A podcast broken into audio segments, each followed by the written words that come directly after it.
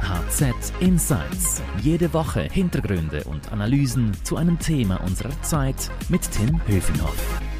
Hallo und herzlich willkommen. Ich begrüße meine HZ-Kollegen Marcel Speiser und Andreas Günthert. Hallo Tim. Hallo Tim. Marcel, Andreas, ihr beide seid äh, neben vielem anderen auch Retail-Experten bei der Handelszeitung und wir sprechen heute über das Thema, wie kaufen wir in Zukunft ein. Der Corona-Lockdown, der wird ja immer mehr gelockert in diesen Tagen. Das Shopping ist mittlerweile wieder einfacher geworden, auch wenn es Schutzkonzepte gibt. Viele Läden machen jetzt auf und wir wollen klären, was nun mehr Zukunft hat. Offline, also der stationäre Handel, oder kommt nun umso mehr der Online-Turbo? Andreas, du als erstes, wo gehst du als erstes hin, um dein Geld auszugeben? Ich mache zwei Dinge, Tim. Ich mache die Grand Tour und ich mache die andere Tour, die heißt Small and Beautiful. Grand heißt, ich will mir die Großen anschauen. Das Warenhaus Globus will ich sehen. Ich will Massimo Tutti und Zara sehen an der Bahnhofstraße in Zürich. Da muss ich bald einen Espresso haben bei Hiltl auf der Dachterrasse vom PKZ. Aber ich habe die kleine Tour, Small and Beautiful. Weißt du, die Stadt ist voll von einzigartigen Schweizer Retailern, die Fabrikat, Papeterie, Möbel von Einzigart, die Bücher bei Paranoia City, da werde ich auch vorbeigehen. Vielleicht aber erst als First Follower, das heißt, heute soll mal alle anderen gehen, morgen und übermorgen kommt dann der Andreas nach. Marcel, man hört schon in der Stimme vom Andreas äh, Adrenalin zum Shopping ganz bis unter die Decke. Äh, du bleibst lieber daheim und orderst online schön gemächlich, oder? Das ist so, Tim. Ich äh, ordere online so wie vorher äh, und vielleicht jetzt sogar noch ein bisschen mehr. Ich habe den Laden am liebsten zu Hause. Also ich merke da so eine gewisse Diskrepanz. Der eine ist eher der Online-Typ, der andere eher der Offline-Typ. Ähm, Andreas, ist richtig? Ja, diese Diskrepanz spürst du und weißt du, für mich besteht das große Warentheater jedenfalls nicht nur aus Bits und Bytes und abstürzenden Online-Warenkörben. Natürlich, ich benutze jeden Online-Dienst, der irgendwie Sinn macht. Aber die Lust auf einen Offline-Laden, die lasse ich mir nicht nehmen. Und äh, weißt du, etwas selber anfassen, mit jemandem sprechen, der auch Bescheid weiß über die Produkte, das macht Spaß. Dieser Spaß wird bleiben. Und Marcel, du hast wahrscheinlich wenig Lust, jetzt mit Mundschutz, Desinfektionsmittel und äh, mit Abstandsregel lange vor den Läden äh, zu warten, um dann endlich ins Warenhaus rein zu dürfen, oder? Weil entspannt shoppen sieht ja wirklich, wirklich nicht so aus, wie wir das derzeit erleben.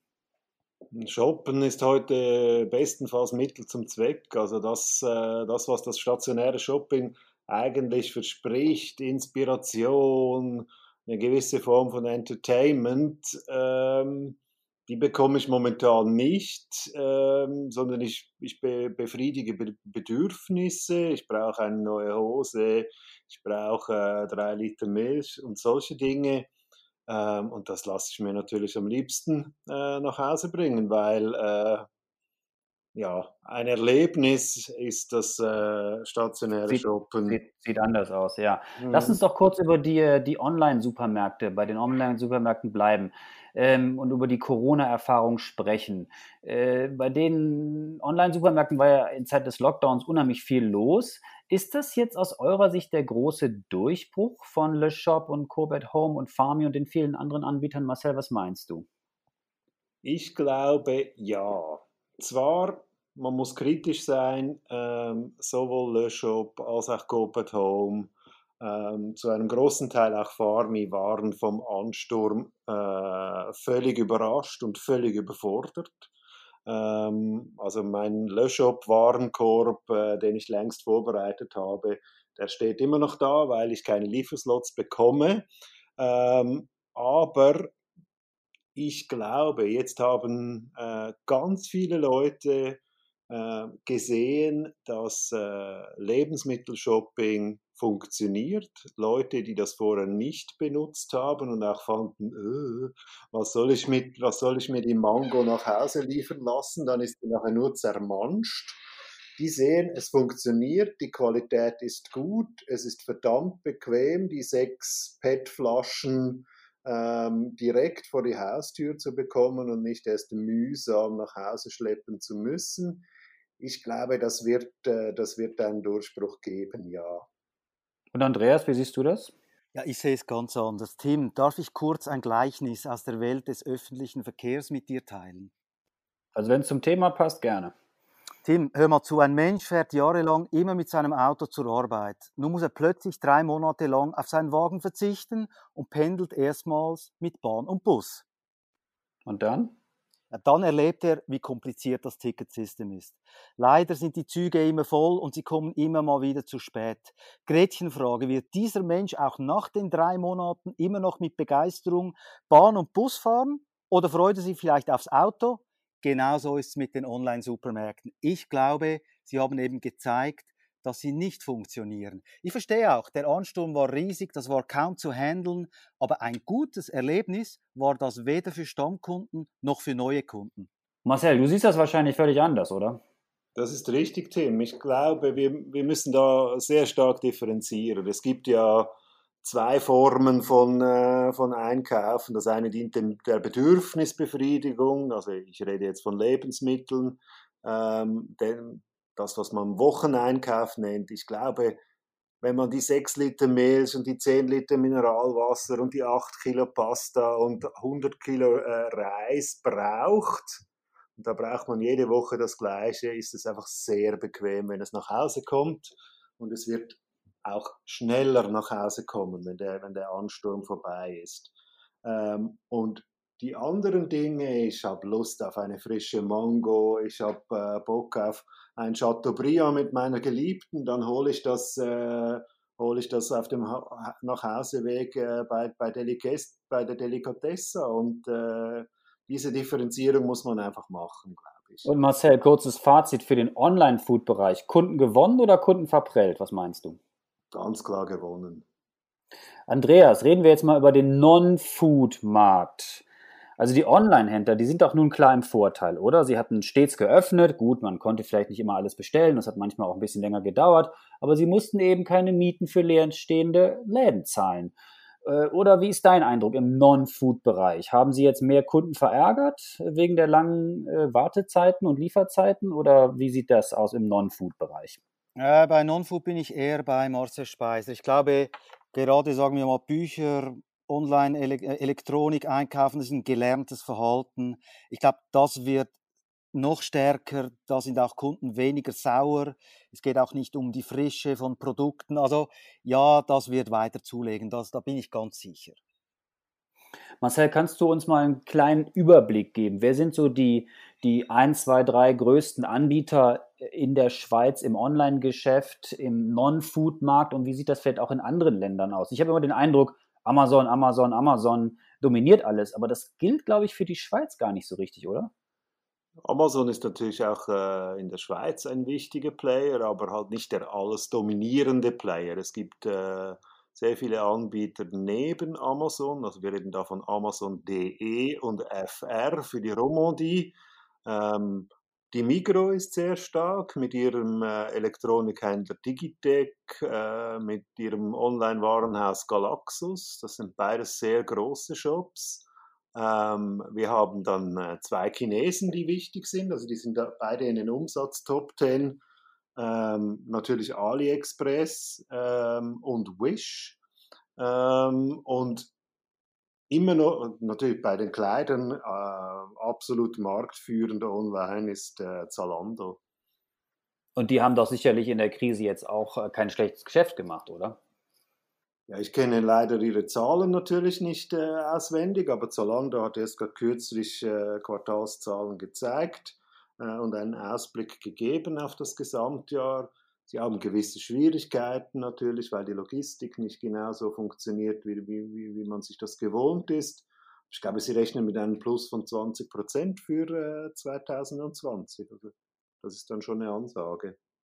Wo man vielleicht noch ergänzen muss in der Top 10, ich meine, es gibt nicht äh, aus Schweizer Sicht nicht nur die Migro, es gibt dann auch noch äh, Coop-Formate, Coop at Home, NettoShop, Microspot. Äh, Coop ist da schon auch ein starker Spieler online und äh, Brag.ch gehört auch noch in die Top 10, damit wir das so ein bisschen beisammen haben. Ähm, Andreas, ich äh, glaube, die, äh, die stationären Händler haben aber doch auch noch einen Vorteil, oder? Also viele Leute können derzeit nicht ins Ausland für den Einkaufstourismus. Also sie sind gezwungen sozusagen hier zu bleiben. Und im Sommer deutet ja auch vieles darauf hin, dass man eher in der Schweiz bleibt. Das heißt, da ähm, könnten die stationären Händler vielleicht auch noch den einen oder anderen Franken abgreifen. Glaube ich auch. Ähm, auf der anderen Seite, Tim, kommt natürlich eine Konsumlust äh, hinzu, die momentan im Keller liegt. So viele Leute müssen Angst haben um ihren Job. Viele Leute, die selbstständig sind, äh, überlegen jetzt vielleicht auch, sollen wir das Sofa wirklich kaufen oder nicht. Es, es sind so zwei Dinge, die sich die Waage halten, aber tatsächlich, es gibt zwei starke Dinge. Nach Konstanz eben mal kurz am Samstag ist im Moment keine Option und im Sommer irgendwo das hübsche Shopping, London, Marseille, Hongkong, kannst du auch vergessen. Das sind zwei Dinge, die für den stationären Handel sprechen. Hast du schon recht, Tim? Andreas, wir haben bisher viel über die Vorteile gesprochen, die online liefert, aber auch den einen oder anderen Vorteil, den der stationäre Handel liefert. Reden wir jetzt mal über die Migro. Du hast recherchiert, dass sie nun auch immer stärker Amazon kopiert. Was ist da eigentlich los? Ja, die machen eine spannende Geschichte. Also Amazon hat äh, 2005 ähm, etwas äh, lanciert, was eigentlich der größte ähm, Erfolgsbaustein von Amazon war. Überhaupt dieses Abonnement Amazon Prime. Du bezahlst eine monatliche Gebühr und hältst dafür ganz viele Goodies, wie zum Beispiel kostenlose Lieferung, Streaming, Videoangebote und so weiter. Und mit so einem Ding ist die Migro Are jetzt auch auf den Markt gekommen. Das Teil heißt M Plus hat ganz still und leise im äh, Januar gestartet und ich finde es eigentlich eine hochspannende Geschichte, weil äh, die Migro versucht da quasi die ganze Fülle von Angeboten aus dem orangen Universum zusammenzubringen auf ein Abonnement. Ob es dann läuft, müssen wir noch sehen. Es ist im Moment nur ein äh, Pilotprojekt. Spannend ist es aber allemal. Ich glaube, der Speisi sieht das für einmal auch ähnlich wie ich, oder? Marcel, was meinst du? Wird Migro damit Erfolg haben oder ist das schlecht kopiert vom großen Amazon-Konkurrenten. Ja, es gibt, gibt viele E-Commerce-Experten, die, die das kritisieren als zu wenig ausgereift, als, äh, wie du sagst, schlechte Kopie. Ich glaube, da ist extrem viel Potenzial drin. Ähm, ohnehin ist die Migra ja ein Unternehmen, das unglaublich viel Potenzial hat ähm, aber dummerweise äh, das Potenzial äh, nicht so ausnützt, wie sie es ausnützen könnte. Ähm, größtenteils deswegen, weil die einzelnen Teile der Mikro ähm, nicht nur miteinander arbeiten, sondern zum Teil auch gegeneinander. Ähm, und dieses M, was Andreas erwähnt hat, ist ist, ich würde sagen, ein guter Anfang dafür, die Zusammenarbeit ähm, der, der einzelnen Mikroteile zu stärken und gegenüber dem Kunden auch nutzbar zu machen. Dass da so ein richtiges Netzwerk von Mikroanbietern ähm, entstehen kann, der mir als Kunden äh, eigentlich nur Vorteile bringen kann. Andreas, kannst du vielleicht noch mal kurz erklären, was Mikro da jetzt genau macht?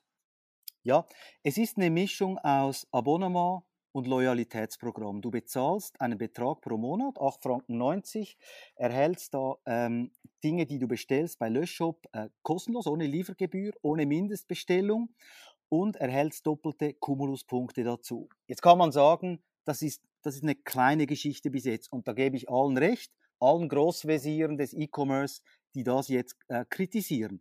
Man muss aber auch sehen, der Jeff Bezos hat ein tech-getriebenes Unternehmen und die sind seit 15 Jahren damit auf dem Markt. Und hier sprechen wir von einer Mikrogenossenschaft, wohl der größten, aber trotzdem ist eine Zelle, die seit Januar etwas probiert. Du, du kannst die zwei Dinge überhaupt nicht äh, vergleichen. Äh, bezüglich Angebotsdichte, weil beim Jeff Bezos hat es am Anfang auch noch nicht so gut ausgesehen. Aber es ist eine Mischung aus Loyalität, also wer immer wieder zu, dorthin geht, kriegt mehr Belohnung. Plus es ist ein Anreiz, mehr zu bestellen, weil es gibt keine Liefergebühren und keine Mindestbestellmengen. Äh, grob gesagt. Marcel, wann zieht Coop und die anderen nach? Ja, das wüsste ich auch gern. Ich glaube, Coop hätte auch die Möglichkeit, äh, solche Dinge zu machen. Sie sind in einer weniger, nach meinem Urteil, weniger guten Ausgangslage Sie haben zum Beispiel kein Online-Warenhaus, ähm, so wie das äh, die Migro in ihrem Reich hat, aber letztlich jede Initiative, die auf die Verbindung äh, von stationärer Power und Online-Power zielt und dem Kunden damit einen Vorteil vermitteln kann, ähm, nützt etwas. Strategisch ist die Sache für, muss für jeden Retailer klar sein. Entscheidend ist nicht, ähm, in, ob, äh, ob äh, im Coop Supermarkt oder bei Coop City kauft. Ähm, entscheidend ist, ich muss verhindern, dass er bei der Konkurrenz kauft. Und eine, eine Variante wie das, die, dieses M Plus ähm, hat die Möglichkeit, das eben zu tun. Äh, Amazon Prime hat das, hat das eindrücklich äh, vorgemacht. Äh, ich glaube, 80 Prozent der Amerikaner behaftet mich nicht auf diese Zahl, aber ganz viele Amerikaner ähm, suchen nach den Dingen nicht wie wir bei Google, wenn sie was zum Kaufen suchen, sondern einfach direkt bei, bei Amazon, weil sie halt ohnehin bei Prime sind. Andreas, was sind denn Trends in der Shopping-Welt, auf die wir uns als Kunden nun einstellen müssen, auch mit dem äh, Blick auf die Pandemie-Erlebnisse, die wir jetzt in den vergangenen Wochen und Monaten gesammelt haben? Ja gut, stationäres Shopping ist natürlich wegen all der Schutzkonzepte wahrscheinlich nicht ganz so attraktiv wie sonst. Da hoffen wir natürlich alle, dass sich das noch bessern wird gegen äh, Ende Jahr. Wenn die Offline-Händler schlau sind, werden sie noch mehr versuchen, weißt du, das Offline-Erlebnis mit Online zu verknüpfen. Also eigentlich, heute ist ein Hygienefaktor, das müsste so sein, passiert aber immer noch nicht überall so, wie es sollte. Früher hat man von Omni-Channel, Omni-Retail gesprochen. Modern bist du heute eigentlich, wenn du sagst No-Line. Es kommt eigentlich gar nicht darauf an, ob du in den Laden gehst oder zu Hause. Die beiden Dinge müssen sich verzahnen. Ich glaube, da werden wir weiter Fortschritte sehen. Marcel, dein Fazit, wer gewinnt das Rennen um die Kunden? Die Offliner oder die Onliner oder ist es sowas irgendwo dazwischen? Ich bin jetzt mal sehr konstruktiv und glaube, dass, die, äh, dass beide sehr große Chancen haben. Sie müssen einfach einsehen, ähm, wo ihre Chancen sind. Ähm, ich glaube, so stationäre Läden müssen sich äh, noch viel mehr als heute auf das äh, einrichten, was Andreas Warentheater nennt, also auf Inspiration, Impulskäufe, spontane Dinge, die eher Richtung Entertainment und Geld ausgeben äh, ähm, zielen und Onliner sind halt äh, sind fürs Massengeschäft da, für die Bedürfnisbefriedigung, für wiederkehrende Dinge, äh, die ich jede Woche brauche und immer wieder brauche. Ich glaube, das wird sich da ein bisschen, sollte sich ein bisschen ausdifferenzieren noch. Ja, dann hoffen wir mal, dass wir nicht eine zweite Corona-Welle erleben und dass äh, die Geschäfte wochenlang zu sind, äh, abermals, und dass die äh, die Online-Händler wieder gezwungen sind, so viel zu verschicken, dass man es gar nicht mehr verschicken kann. Marcel Andreas, danke für eure Insights. Alle Infos und Analysen zu Migro, Coop und Co. und alle anderen wichtigen Themen gibt es natürlich stets auf handelszeitung.ch. Wenn Ihnen unser Podcast gefallen hat, dann freuen wir uns natürlich, wenn Sie uns abonnieren und weiterempfehlen würden. Danke sagen möchte ich an dieser Stelle auch unserem Podcast-Produzenten Carlo Ladi und ich möchte Werbung machen für die Podcasts meiner Kollegen. Da haben wir einmal HZ Upbeat, alles über Startups von Stefan Meyer und den Podcast mit dem Titel Schöne neue Arbeitswelt von Melanie Loos. Für Lob oder Tadel erreichen Sie uns unter podcast.handelszeitung.ch. Merci fürs Zuhören, bleiben Sie gesund. Marcel, Andreas, danke euch und adieu. Ciao, Tim. Ciao, Tim. HZ Insights